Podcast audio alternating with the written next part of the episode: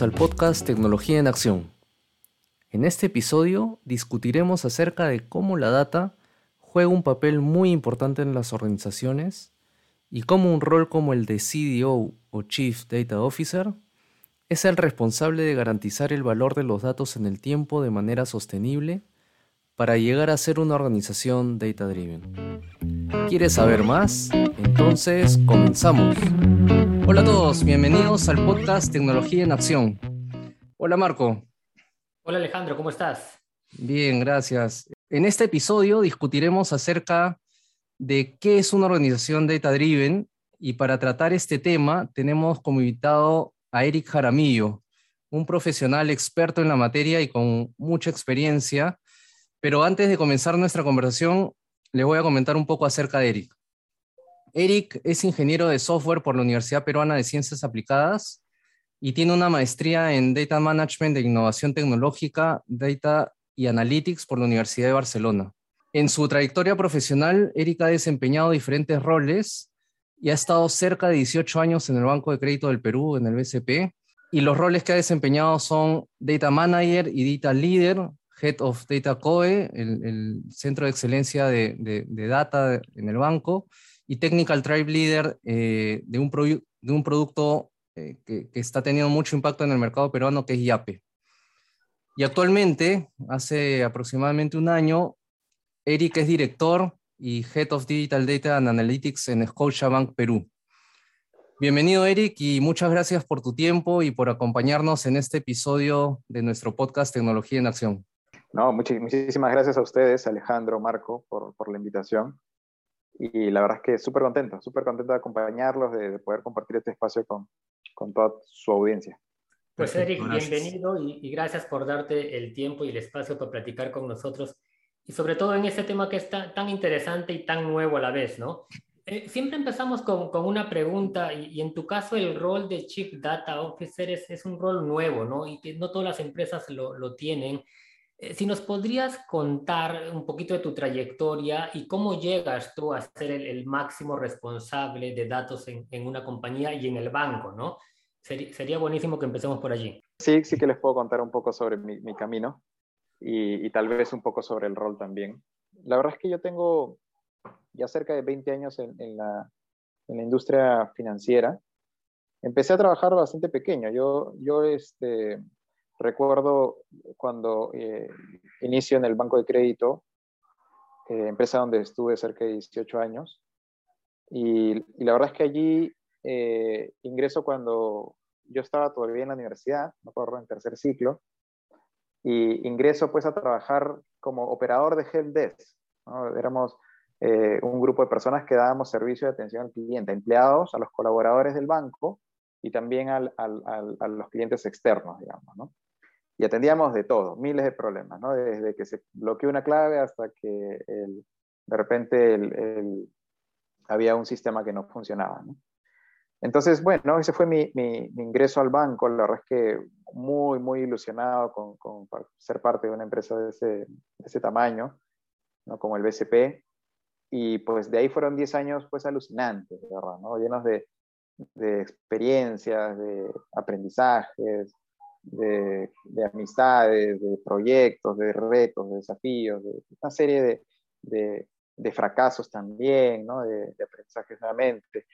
Yo creo que este, muchos, muchos momentos eh, muy agradables que guardo, que guardo en, en, mis recuerdos. Eh, estuve cerca de 10 años eh, en distintos roles de tecnología, viendo temas de, de, seguridad, de, de networking, de, servidores, de base de datos, ¿no? este, dando soporte, eh, viendo proyectos, viendo luego temas más de innovación, ¿no? este, en general, muchos temas dentro del ámbito de, tecnología, ¿no? temas de arquitectura, etc. Y luego de estos cerca de 10 años, donde ya los últimos estaba yo este, mirando mucho esta tendencia de, en ese entonces del Big Data, que se hablaba un montón, ¿no? Por el 2000, aquí ya éramos 2012, por ahí 2011, 2012 en, Perú, cuando empezamos, empecé yo bastante a meterme en esos temas. Y 2014 hay un quiebre importante en mi carrera y, paso, salgo de tecnología y doy, doy un brinco para, para, ser parte de la nueva organización del primer CDO aquí en Perú, que era David Sainz. Él fue el primer CDO y me invitan a formar parte de su organización para, este, de hecho, eh, en, la fase previa de cómo diseñarle la, oficina del CDO. ¿no? fue muy, muy importante para mí porque la verdad es que era la primera vez que yo armaba algo pues, de cero, tan importante. Y, era para mí al, mismo tiempo un desafío porque era viajar del mundo donde yo me sentía bastante eh, cómodo, que era todo el mundo de la tecnología, y irme a un mundo nuevo que era el de Data Analytics. ¿no? Así que bueno, ahí, ahí inicié una nueva aventura, estuve cerca de siete años viendo distintos temas, eh, más relacionados a los temas de data, sin duda, todo lo, lo, que tenía que ver con arquitectura de datos, ingeniería, eh, también distintos temas de casos de uso, en tecnología, en general, este, gobierno de datos, calidad, muchos frentes muy interesantes, un aprendizaje muy, muy importante. Eh, y luego ya en mi último año en el banco eh, formo parte de, de ¿no? que esta, esta, esta iniciativa tan, tan importante también para el país, ¿no? este, sobre todo viendo impulsar los temas de inclusión financiera y demás. ¿no? Y bueno, ahora este, en mi última temporada, efectivamente aquí en Scotiabank, disfrutando muchísimo, la verdad es que un grupo humano increíble, ¿no? este, un, un, espacio de trabajo alucinante, de verdad, este, y, bueno, mucho, muy contento con los retos, desafíos que hay aquí en Scotiabank, sobre todo en el momento en el que estamos, eh, como país, como empresa, eh, y en particular también con, con, el desafío de los datos dentro de Scotiabank, la banca digital. ¿no? Este, la verdad es que muy contento, ¿no? es, un, es un camino lleno de nuevamente muchas aventuras, como tú dices, y, y, y muchos aprendizajes también. Y creo que donde una constante que, cuando miro atrás un poco puedo ver es, creo que esas ganas de siempre querer aprender y aprender y, algo, y hacer algo nuevo, ¿no? Aprender y aprender. Y, creo que eso es una cosa que, que, me ha acompañado a lo largo de todos estos años, ¿no? Y espero por, por de aquí en adelante también. Perfecto. Ahora, perdóname, pero eh, también hablábamos del CDO, ¿no? Perdón, perdón Alejandro para completar un poco, me, preguntaron sobre el CDO. La verdad es que el CDO, ¿no? el, el rol del, del, CDO, este, eh, yo creo que viene evolucionando, tiene varias facetas el, el, rol del CDO a lo largo del tiempo. Han habido varios estudios también sobre cómo implantar un CDO dentro de una empresa y tiene, y tiene varias, varias, hay varias opciones, ¿no? Hay, varias, hay CDOs que, o sea, eh, eh, digamos que eh, empiezan viendo también temas eh, eh, de repente más regulatorios, más de, más, de, más de ordenar un poco la información, otros por ahí con, con, el frente de riesgos, otros más con la parte comercial. Entonces hay distintas este, formas de, abordar el rol del CDO, más defensivo, más ofensivo. y eso creo que es algo que, poco a poco se está viendo en, en, en las empresas, ¿no? Aquí en el Perú, de hecho, este, ya cada vez se, se ven más CDOs, algunos no con el, con el, el nombre exacto del CDO, pero este, sí con las funciones del CDO. ¿no?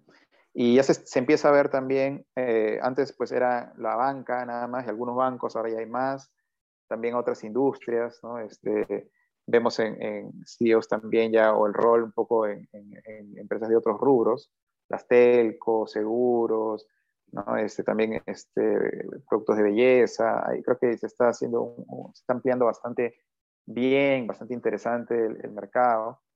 Significa claramente que las empresas están cada vez tomando mayor conciencia de la importancia de los datos para sus negocios. De acuerdo. Buenísimo, Eric. De verdad que eh, yo creo que es la constante eh, en las entrevistas que hemos tenido hasta ahora de profesionales como tú que ¿no? Desde, desde las bases, ¿no? Sentar bien las bases eh, en, en, el mundo de la tecnología eh, hace que después pueda saltar, ¿no? A, a, cualquier otra especialización y, y, y nada, y, e ir ganando experiencia y como dices, ir aprendiendo, aprendiendo en el camino, ¿no? Este, buenísimo. Y acerca del, del, del rol del CDO, ¿no? Del Chief Data Officer, eh, si podríamos resumir quizás las principales funciones que, este rol eh, tiene dentro de una organización, ¿cuáles, cuáles serían? ¿no? ¿Cómo, cómo, cómo ves que, es su, su, papel dentro de una organización? Y después quizás nos puedas comentar dentro de este camino que muchas empresas están haciendo hacia la transformación digital que está, que está muy sonada, también qué papel juega aquí este rol, ¿no? Y si es que hay un rol que, está muy ligado a, la transformación digital, es parte de la transformación digital, y, cómo, cómo, lo has vivido en, todo, en todo caso tú en, la experiencia que, que, tienes hasta ahorita. Claro. Sí, a ver, este, a ver, el, el rol del CDO, eh, digamos que eh, a veces eh, se confunde un poco dentro de, las empresas, ¿no? O, incluso en otras veces se, la expectativa por lo que pueda hacer el CDO dentro de una empresa también se, se eleva demasiado incluso, ¿no? Eh, con lo cual hay que tener bastante cuidado con ello. yo creo que en verdad el, si tuviera que resumir un poco cuál es el principal objetivo o el encargo de, de un CDO en una empresa, es básicamente pues el, el poder garantizar eh, un espacio en, en, en, la agenda de los negocios en donde la data esté embebida, donde la data y la analítica esté incrustada, digamos, ¿no? Evidentemente para generar valor, para, para aportar en los objetivos del negocio, sin duda, ¿no? Entonces, a partir de eso, en verdad se desprende un montón de cosas. ¿no? Porque, eh, o sea, para realmente eh, posicionar los datos como un activo de valor en una empresa, ¿no? Un activo estratégico de una empresa, eh, pues evidentemente lo, primero nuevamente es entender cuáles son esos objetivos y problemas que tiene la organización, ¿no? la empresa, y luego pues echar a andar una serie de actividades y elementos que puedan ayudar a este fin, digamos, ¿no?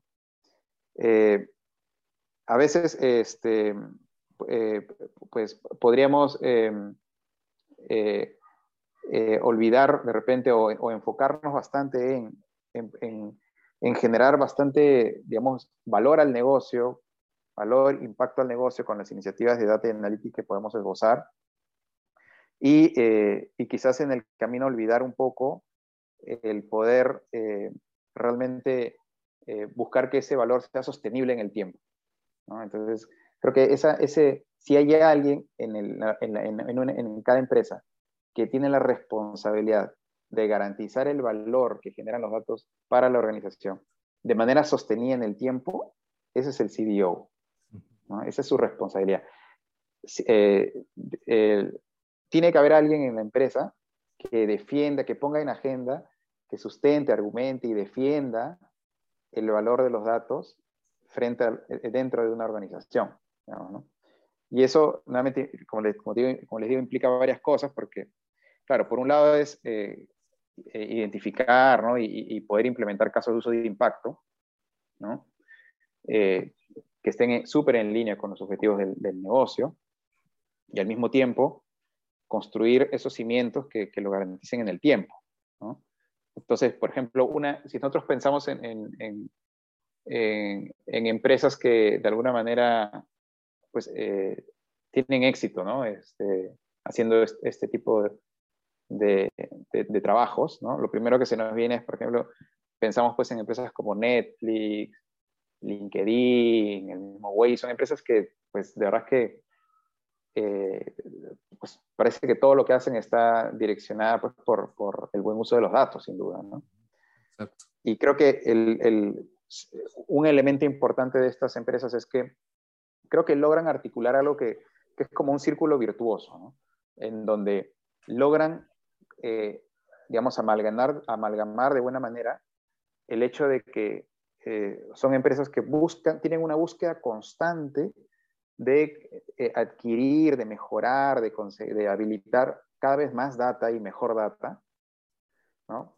Y que también hay, al mismo tiempo hay una búsqueda constante de poder incorporar más data y generar más insights a partir de esta data que se consigue o se habilita o se cuida insights que, que ayuden a conocer mejor a, nuestros clientes, a, poder darles mejores experiencias.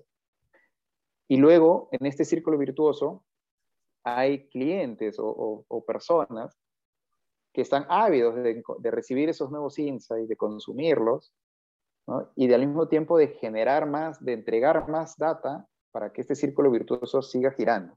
Entonces, imagínense cómo, vean, o sea, imagínense cómo interactuamos nosotros como plataformas como LinkedIn, por ejemplo. Normalmente, pues, LinkedIn nosotros entregamos información constantemente, hacemos publicaciones, subimos información personal de nuestros perfiles, interactuamos un montón, ¿no? Buscando cada vez recibir más, ¿no? Entonces, ese es un círculo virtuoso. Pero eso no es gratis. Por detrás hay toda una, una, cultura de data eh, diseminada dentro de la organización.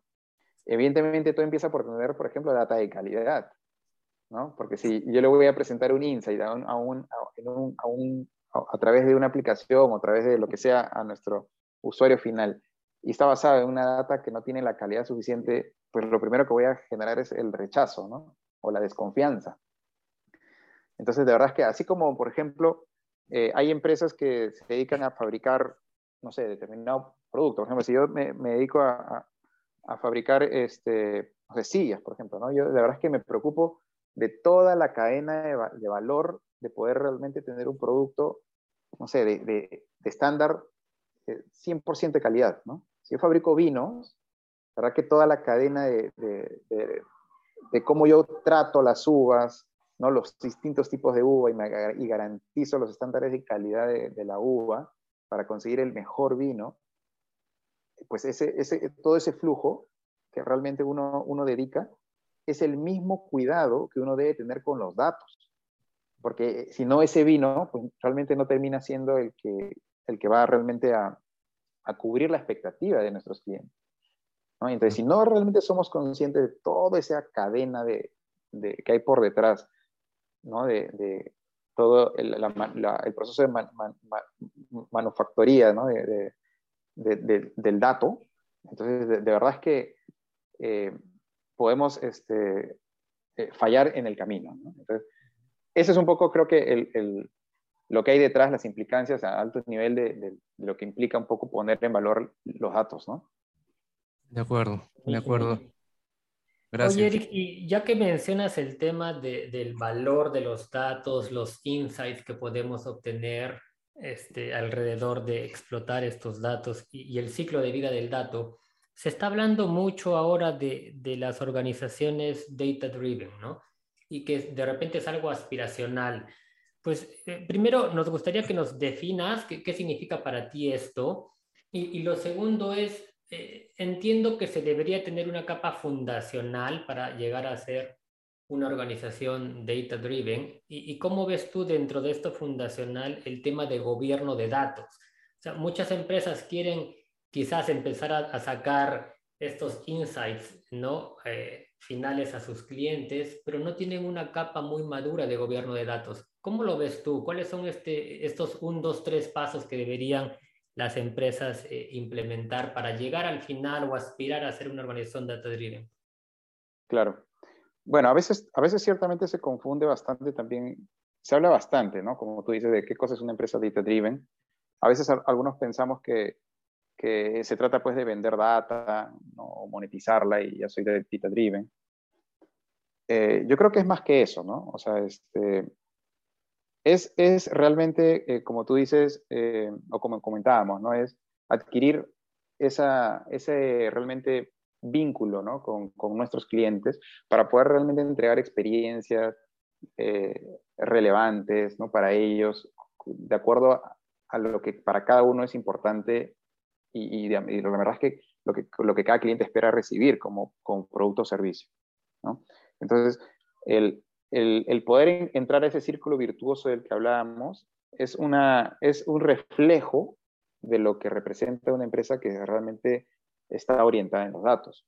Y por dentro, una organización orientada en los datos que produce este tipo de experiencias y este círculo virtuoso alrededor de ellas, por dentro es una empresa pues que tiene, eh, como, como hablábamos también, pues eh, todo este cuidado por el ciclo de vida y un ecosistema, ¿no? donde partiendo de los líderes de la organización, pues son personas que eh, eh, digamos que toman decisiones en base a los datos, ¿no?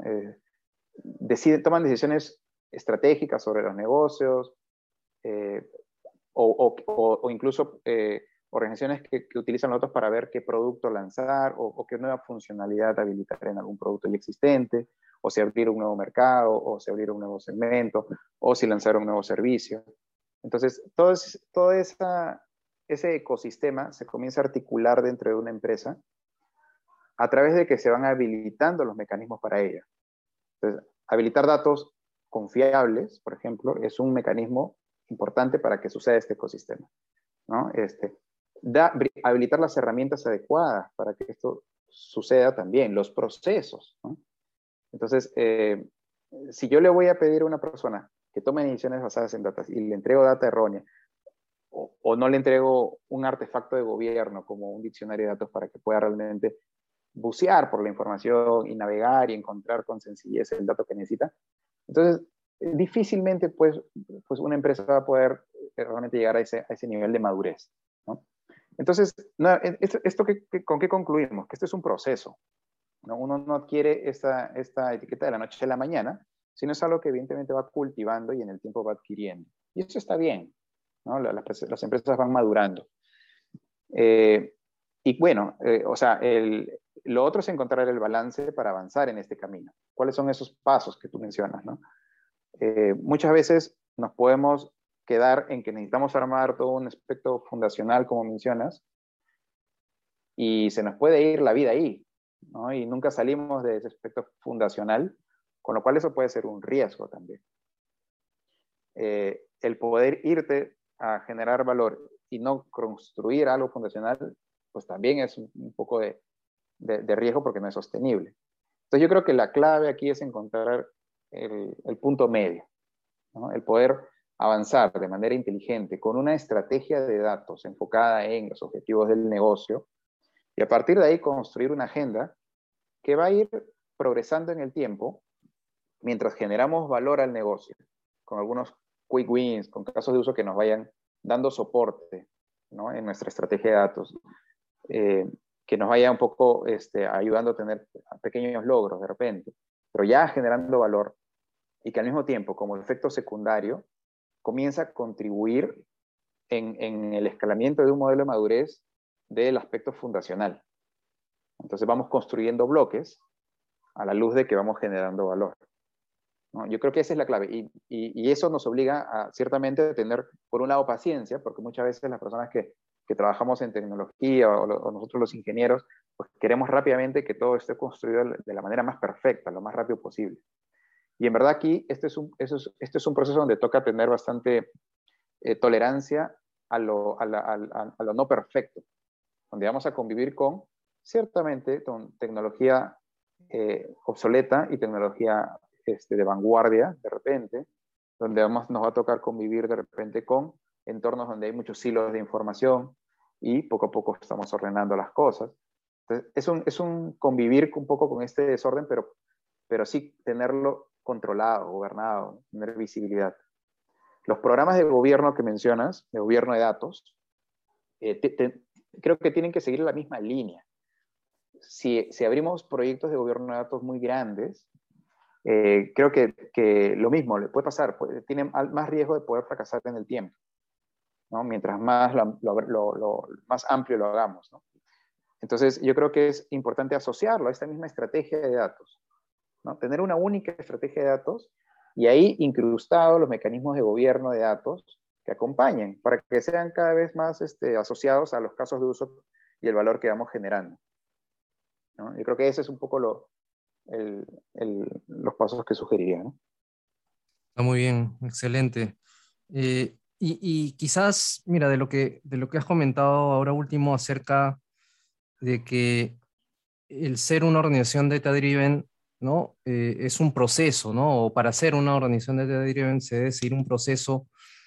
¿Cómo es que dentro de las conversaciones que, posiblemente tienes con diferentes profesionales en, otras industrias o, en la misma industria, pero en otras empresas, eh, ¿cómo ves esa madurez? ¿Cómo, cómo ves que están avanzando eh, con el objetivo de ser una organización data driven? y posiblemente no sé si, si tengas algún bench con, con la región o cómo, cómo el Perú en general o las empresas más significativas en el Perú están avanzando y en todo caso a qué desafíos se están enfrentando hoy en día y que, y que todavía cuesta este, resolverlos. ¿Cuál sería esa, ese nivel de madurez que tenemos acá en el Perú hoy en día? A ver, yo creo que eh, estamos como país evolucionando de una manera importante. Eh, me acuerdo que, años atrás, siete, seis años atrás, cuando arrancábamos con estos proyectos de, iniciales de transformacionales en, datos, eh, pues era, era raro encontrar más empresas que lo estuvieran haciendo.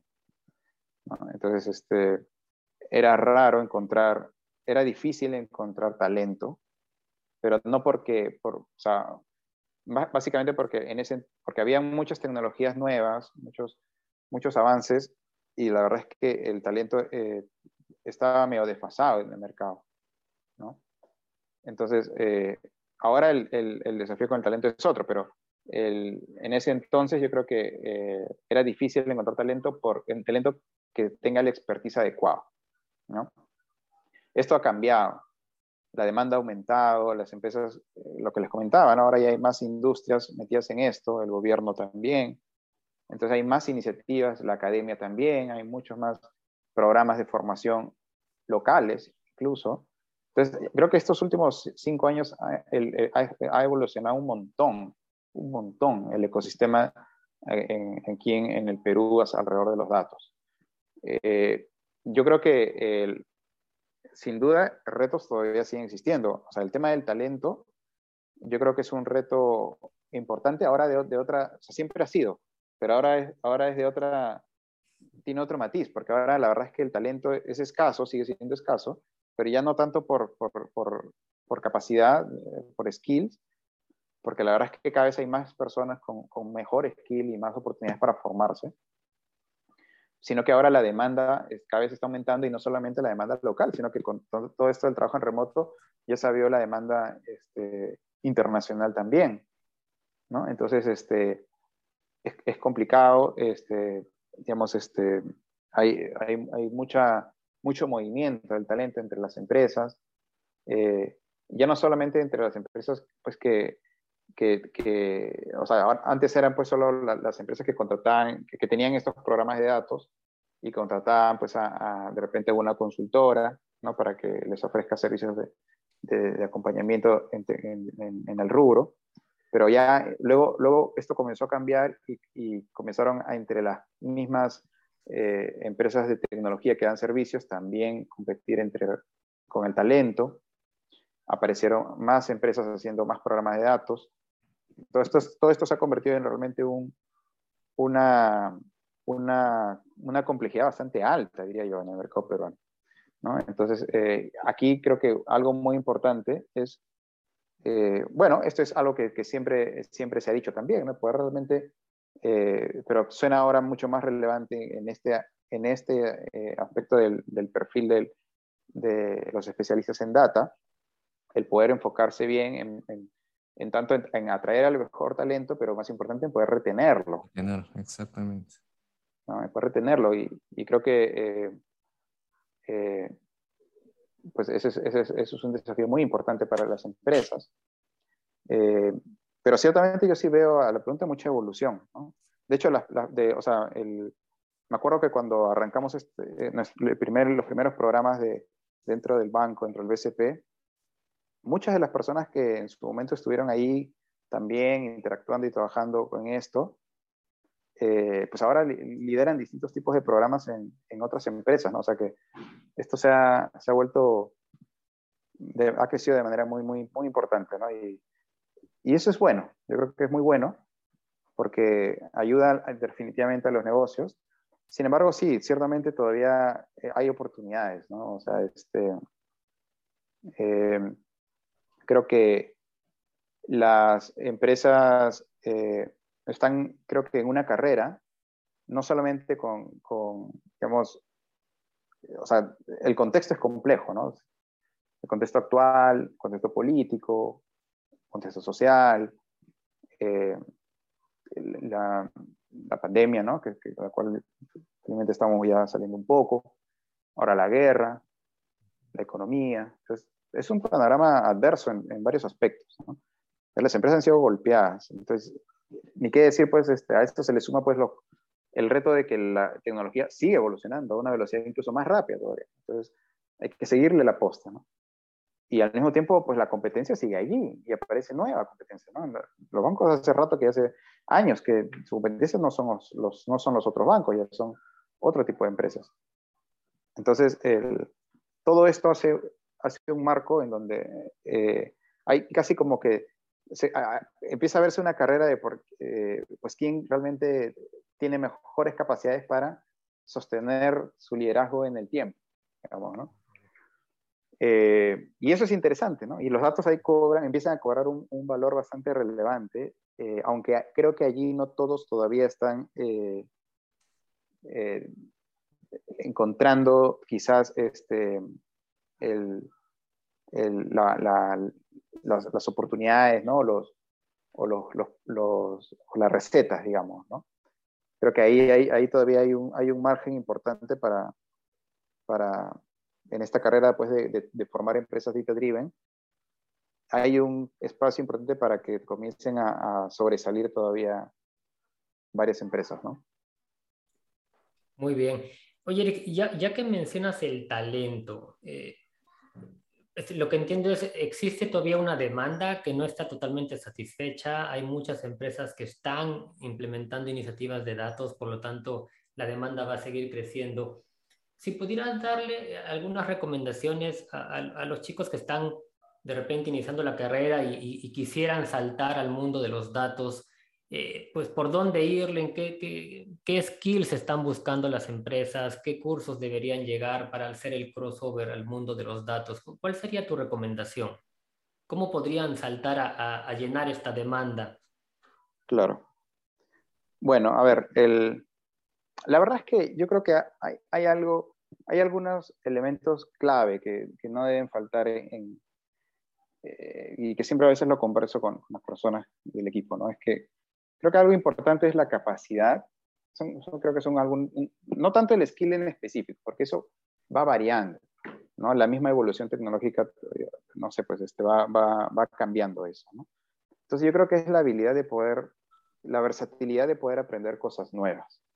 ¿no? Eso es algo que, que, que, sí o sí tiene que estar presente, ¿no? Hoy día yo sé de repente programar en, en Python, mañana tengo que aprender en Spark, también tengo que saber Java, y así van apareciendo otras cosas. Entonces, de verdad es que yo tengo que tener siempre esa, primero, versatilidad, ¿no? Esa capacidad de poder moverme, aprender nuevas tecnologías. De repente hoy día estoy con Google y mañana me, me llaman a una empresa que están, están, con Amazon, entonces de verdad es que tengo que aprender ahora también de, de, luego de, de Azure. Entonces, uno tiene que, creo que estar siempre flexible a poder moverse de una tecnología a otra. ¿no? Eh, y luego eh, uno tiene que estar ávido ¿no? en una búsqueda constante de aprender. ¿no? O sea, tener la, la, flexibilidad para moverse ¿no? en un entorno que es cambiante y luego también no solamente esperar sentado, ¿no? sino realmente yo salir en búsqueda proactivamente a ver en qué me formo, cómo me actualizo.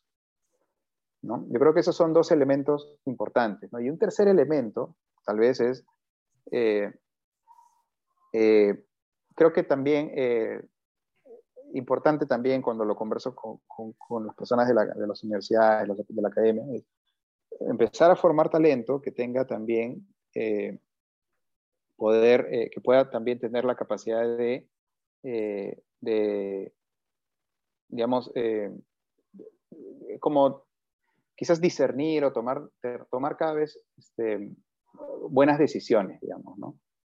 Eh, y eso claramente es algo que se va adquiriendo en el tiempo, pero creo que esa, capacidad de reflexión de las personas, esa, capacidad de, interiorizarse a veces, de buscar un espacio de, de, de, reflexión para poder afrontar cada desafío que se, al cual se va a enfrentar, creo que eso es algo importante también de, que hace diferente a los talentos, ¿no? Entonces, eh, por ejemplo, ¿no? ahora en un mercado tan demandante, a veces sí es cierto que hay personas que se mueven de un lado a otro rápidamente, no, no duran casi nada, meses aquí, se mueven para acá, meses aquí, meses allá, ¿no? Y, a veces te ofrecen una cosa diferente y una cosa más por allá. Y yo creo que es, muy bueno tener experiencias distintas y retos y desafíos, pero sí es cierto que yo creo que, hay que es bueno dar lugar, y es un consejo para los jóvenes, es dar lugar siempre a, poder reflexionar antes de, dar estos movimientos, ¿no?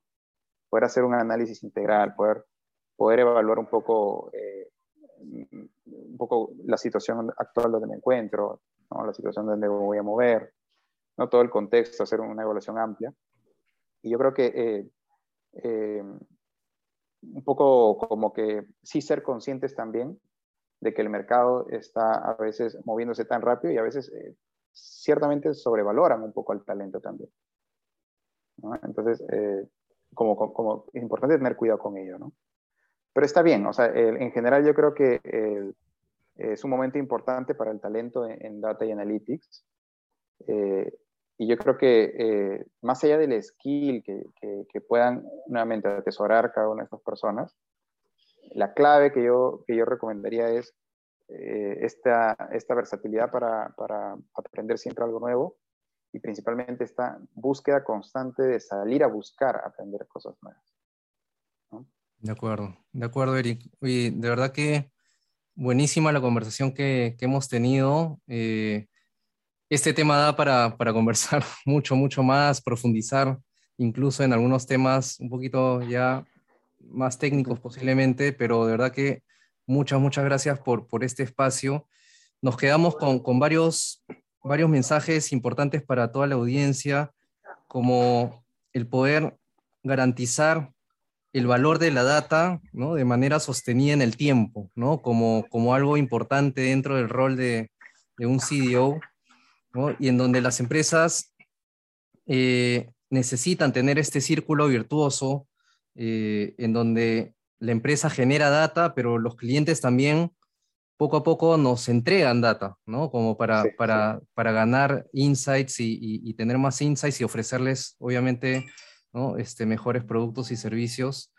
Eh, y esta, estas recomendaciones y sugerencias sobre la base de tu experiencia acerca de, de, cómo es que el perfil de un profesional, y no solamente el que se, se, se quiera especializar en data, sino en general de, tener esa versatilidad de seguir aprendiendo y el, el, constante, ¿no? Eh, o esa constante de, seguir buscando, eh, seguir aprendiendo, ¿no? Y nuevas cosas, eh, yo creo que es recontra importante. Así que resumimos estos temas con lo que acabamos de comentar y, y ojalá te podamos tener en algún otro episodio para seguir profundizando temas de, data que, es muy importante hoy en día en las empresas. Así que muchas gracias, Eric.